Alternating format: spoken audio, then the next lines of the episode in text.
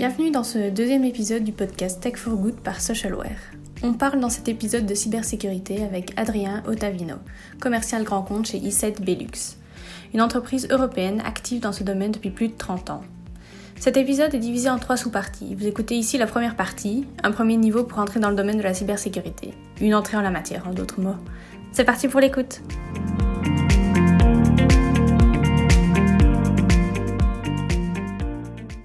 Entend beaucoup parler de cybersécurité, et encore plus depuis que le télétravail s'est généralisé.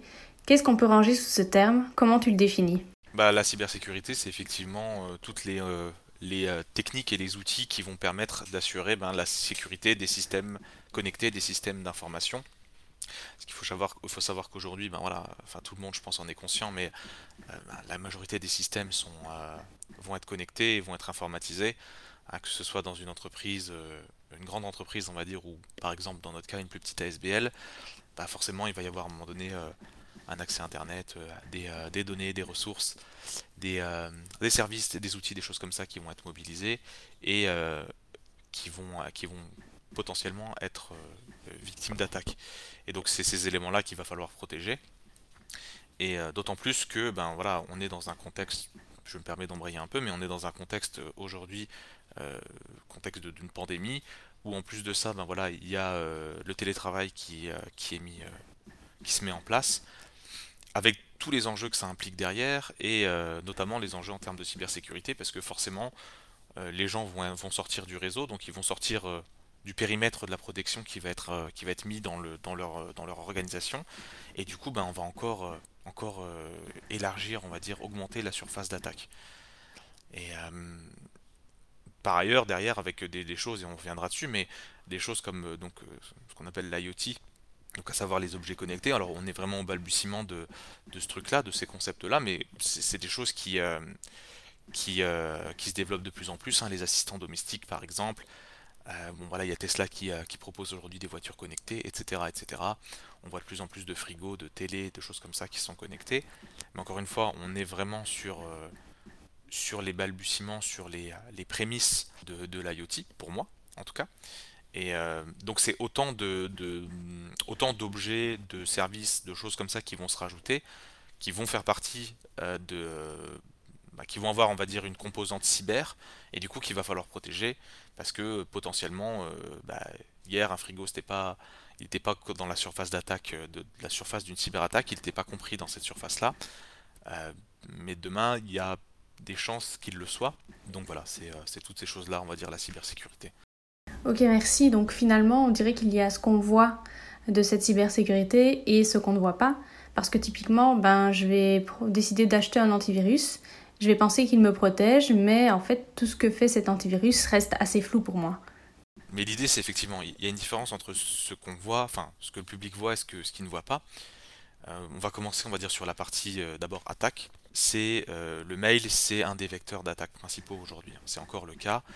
Euh, pour des raisons différentes, parce que l'utilisateur, c'est lui, on va dire, le maillon faible hein, dans la chaîne.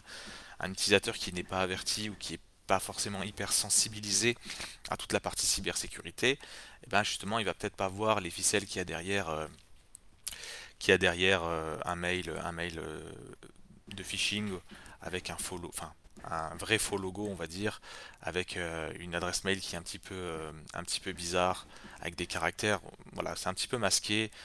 Hein, aujourd'hui, nous, par le biais de notre réseau de, revendeurs, par exemple, on sait qu'il y a des, euh, bah, des boucheries, des cabinets d'avocats de, 3-4 personnes, des, euh, des, euh, comment, des comptables, des, gens voilà, qui sont bah, des, très petites entreprises ou des PME et qui se font également attaquer.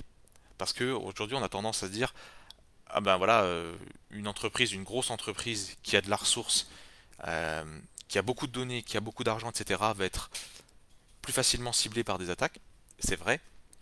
Mais derrière, c'est des gens également qui ont plus de moyens, qui ont des équipes qui sont euh, des équipes, on va dire, euh, cyber, qui sont peut-être également plus nombreuses, plus qualifiées, etc. Et euh, l'idée, c'est que voilà, eux, ils vont, ils vont avoir les capacités justement pour contrer certains types d'attaques. Et du coup, on voit de plus en plus, on va dire, de, de, cyber-attaquants hein, qui s'en prennent à des sociétés qui sont plus petites, plus modestes, parce que c'est des, des, des, organisations qui ont également, alors société ou, ou, ASBL ou association, etc. Mais du coup, ce sont des organisations qui ont également, bah, peut-être pour certaines, moins de moyens, mais qui ont quand même des données qui, ont, qui sont quand même connectées, qui ont quand même des, des systèmes d'information, et ces systèmes d'information bah, qui leur permettent de travailler. Le problème, c'est que si on commence à à les attaquer et à bloquer leur système, d'information, à crypter leurs données, etc., bah, c'est des gens qui vont, qui vont également bah, être plus sensibles à, à cette attaque-là et à se dire, ok, ben, qu'est-ce que, qu'est-ce que je dois faire, qu'est-ce que je dois, pardon, dans le cas d'un ransomware, qu'est-ce que je dois payer euh, pour pouvoir récupérer mes données, pour pouvoir continuer à travailler, parce qu'au final, on est, euh, est 3-4 et, euh, et on n'a pas, pas forcément derrière de route de secours, de choses comme ça. Donc aujourd'hui, n'importe quelle association peut se faire cibler. Hein. Là-dessus, il n'y a, pas de, a pas de problème. Que ce soit une petite association, que ce soit une plus grande association.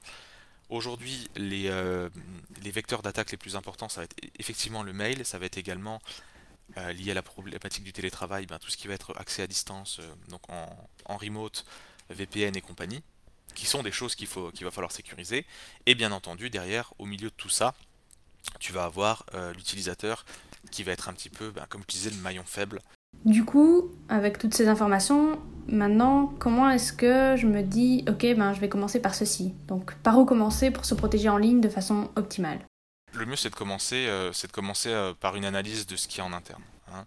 Euh, aujourd'hui, tout le monde, quasi tout le monde, va avoir un système déjà antivirus.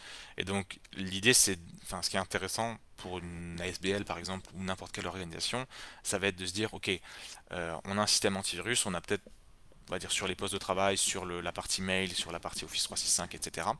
Et l'idée c'est peut-être de dire, bon ok, alors avec quelle société on travaille? On va se tourner vers ces sociétés, on, va leur demander ce qu'il y a en plus, on va leur demander est-ce qu'il y a des choses à faire en plus, qu'est-ce qu'on peut faire, et l'idée ça va être un petit peu de, sonder ça, euh, de sonder bah, ces, prestataires, puisque c'est les gens avec qui on travaille. Euh, maintenant, si on n'est pas satisfait ou qu'on veut aller voir ailleurs, c'est vrai qu'une démarche de euh, un petit peu d'analyse du marché, de venir faire un peu de, benchmarking, de sonder ce qui se fait à gauche à droite, c'est hyper sain et c'est euh, hyper sain à tous les niveaux parce que euh, ben, d'un point de vue du marché, venir un petit peu titiller, booster les différents acteurs, ça permet voilà d'entretenir une concurrence qui soit qui soit hyper saine et où tout le monde se tire vers le haut. Et derrière pour les clients, ben voilà, notamment dans le marché de la sécurité, ben, ça va permettre de de bah bénéficier d'outils de protection qui soient, qui soient plus pointus, etc. Euh, maintenant, tout le monde n'a pas le temps de faire ça, euh, tout le monde n'a pas les moyens de faire ça.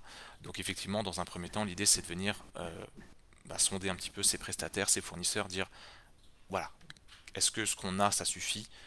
Est-ce qu'au vu des, des, problématiques auxquelles on fait face, parce que demain, enfin aujourd'hui, je veux dire, les entreprises ne font pas face à toutes face, enfin les organisations ne font pas toutes face aux mêmes problématiques.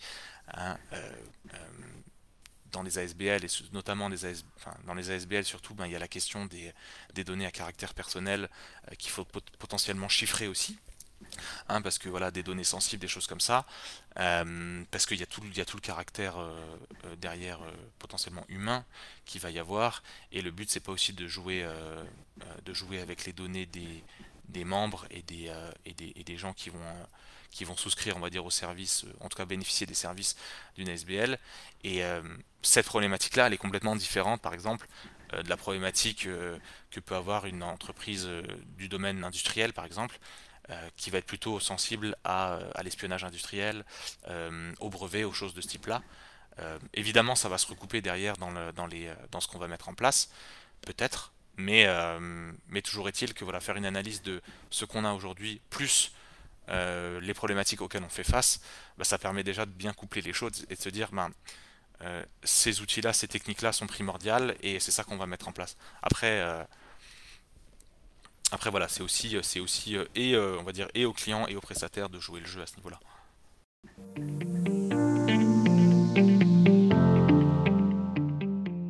Voilà, c'est terminé pour ce premier épisode. Nous espérons qu'il vous a inspiré. N'hésitez pas à aller consulter l'article du podcast pour plus d'informations directement sur socialware.be.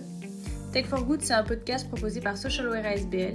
Écoutez nos prochains épisodes, abonnez-vous, partagez notre podcast. Merci pour votre écoute et à la prochaine.